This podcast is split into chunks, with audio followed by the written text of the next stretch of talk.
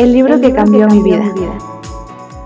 Todos somos viajeros en el tiempo. Viajamos juntos hacia el futuro. Trabajemos unidos para construir ese futuro.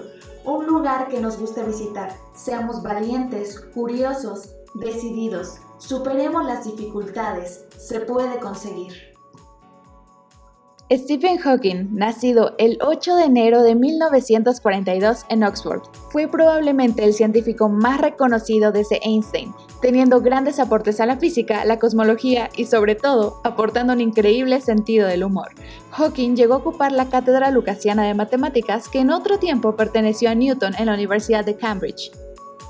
Hawking no solo desafió muchas teorías con sus propuestas, sino que además desafió su pronóstico aterrador de la enfermedad esclerosis lateral amiotrófica, también conocida como ELA. Cuando sus doctores perdieron las esperanzas, Hawking se aferró a la vida, generando aportes fascinantes a la comunidad científica e inspirando a millones de lectores alrededor del mundo a que conocieran y se les generara intriga por el universo que los rodea. Uno de esos lectores era yo. Me enteré de la existencia de Stephen Hawking a una edad muy temprana. No entendía lo que hacía y no sabía la importancia de su trabajo o aportes, pero tenía una idea muy vaga de su figura. Con el paso de los años para una tarea en la secundaria, me vi forzada a investigar figuras célebres o personajes importantes que hubieran nacido el mismo día que yo. Inmediatamente la búsqueda de Google me arrojó a Carolina Herrera, David Bowie y Stephen Hawking. Reconocí su rostro antes de leer su nombre y comencé a investigar sobre él y leí muchas de las frases que para ese entonces sabía. La principal, donde hay vida hay esperanza.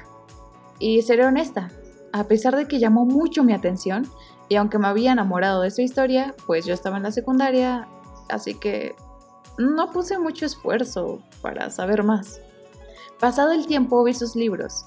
A cada librería que iba había un libro suyo. Y supongo que esto pasó gracias al efecto triángulo que explico más en otro podcast. Curiosa por quién era Hawking, me acerqué a mi padre a preguntarle. Él me contó un poco y me dijo que tenía teorías sobre agujeros negros y que tenía muchos enemigos por afirmar que Dios no existía. No pude evitar querer saber mucho más de él. ¿Qué puedo decir? Cumplía todo el estereotipo de chico que me atraía en esa etapa de mi vida. Curioso, conspiranoico, nerd y ateo. Y si hubiera tocado la guitarra, de pronto se tendría pósters de él en toda mi habitación de adolescente.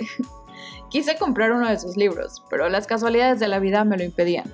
Primero estaba agotado, luego lo descontinuaron, y luego simplemente mi madre me decía, primero acábate los libros que tienes en la casa. Pasaron un par de años y al entrar a la universidad me topé con un título de Hawking. No dudé un segundo y lo tomé. Lo compré y lo llevé a casa. Comencé a leerlo. Me enamoré de todo lo que decía, pero era un enamoramiento más allá. Déjame ponerte un ejemplo. Cuando ves a la persona que te gusta, tus pupilas se dilatan, tus ojos brillan y tu mente crea un filtro de Instagram para embellecer a esa persona. Bueno, pues, cuando lees a Hawking, tus pupilas se dilatan, tus ojos brillan, tu mente crea imágenes sobre el espacio Vas más allá de la Tierra, tu cuerpo sale totalmente, recorres la Vía Láctea, tocas las estrellas y luego tu cuerpo regresa y contempla cada partícula de las cosas que te rodean para luego llevarte a una universidad lejana y luego botarte nuevamente en la realidad, dejándote con más dudas de las que tenías antes de empezar a leer. Es increíble. ¿Y fue ese mi libro favorito? Mm, bueno, pudo haberlo sido, pero decidí erróneamente y antes de acabar mostrárselo a mi padre, quien a falta de tiempo para leerlo un fin de semana o en casa decidió llevarlo consigo al trabajo y leerlo en sus tiempos libres. Spoiler alert, no volvimos a saber de ese libro jamás.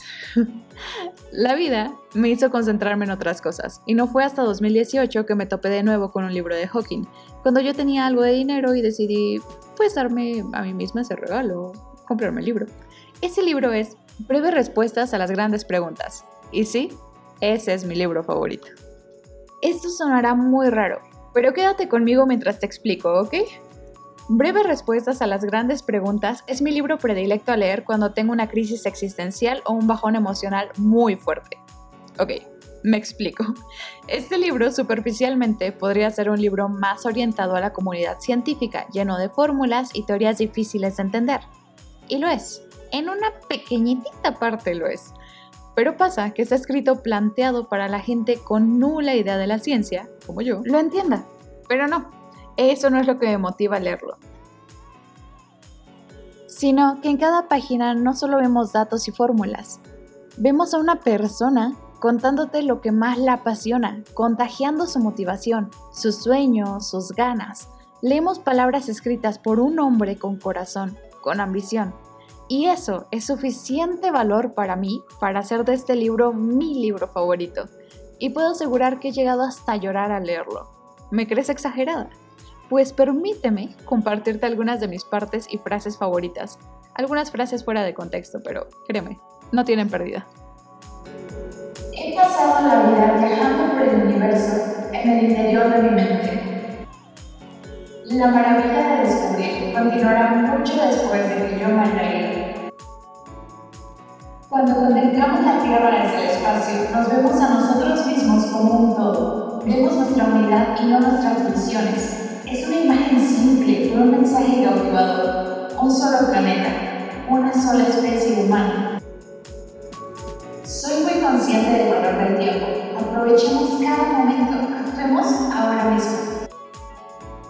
Esta es una anécdota cuando cambió de clase a una donde estaba llena de gente súper inteligente y dice, Nunca estuve entre los mejores promedios, pero mis compañeros me pusieron de apodo Einstein. Probablemente vieron en mí signos de algo mejor. Igual tiene esta anécdota donde dice que en su curso de escuela se suponía que debías ser brillante sin esfuerzo o aceptar tus limitaciones y resignarte a una baja calificación. A lo que dice, yo lo tomé como una invitación a trabajar muy poco. No me siento orgulloso, pero da a notar este lado tan humano suyo. No puedo pasar por alto el momento donde dice la icónica frase y es, Después de que mis expectativas se hubieran reducido a cero, cada día nuevo se convirtió en una propina y empecé a apreciar todo lo que tenía. Mientras hay vida, hay esperanza. Y cierro con esta que es una de las partes que más me han gustado del libro y es que su hijo se acerca y le pregunta si era tonto el hacer una teoría o una pregunta respecto a algo. Y él dice textualmente, como padre traté de inculcar la importancia de hacer preguntas, que nunca tuviera miedo de proponer una idea o una hipótesis por muy tonta, son sus palabras, no las mías, que pudiera parecer. Y eso aparece en el libro antes de pasar al capítulo 2, así que te imaginarás la increíble obra que es este libro. Además toca preguntas como, ¿hay un Dios? ¿Podemos predecir el futuro? ¿Cae dentro de un agujero negro? ¿Nos superará la inteligencia artificial? Y muchas, pero muchas, muchas más. Podría hacer un podcast basándome en el libro y debatiendo alguno de esos temas, pero por el momento solo quería dedicarme a compartir lo mucho que Stephen Hawking me ha cambiado la vida. Créeme, no solo obtienes motivación, sino que te impulsa tu curiosidad y te explica tantas cosas que todo termina siendo visto de formas distintas. Todo lo que te rodea se vuelve un pequeño universo a descubrir. Stephen Hawking murió precisamente en 2018, año donde pude comprar mi segundo libro escrito por él, cuando su vida se fue del mundo, sus palabras me ayudaron a construir nuevas cosas en el mío, y eso es algo que siempre tendré en mi corazón y en mi vida. Stephen Hawking llegó a decir sobre sí mismo, para mis colegas soy otro físico, pero para el público me convertí posiblemente en el científico más conocido del mundo.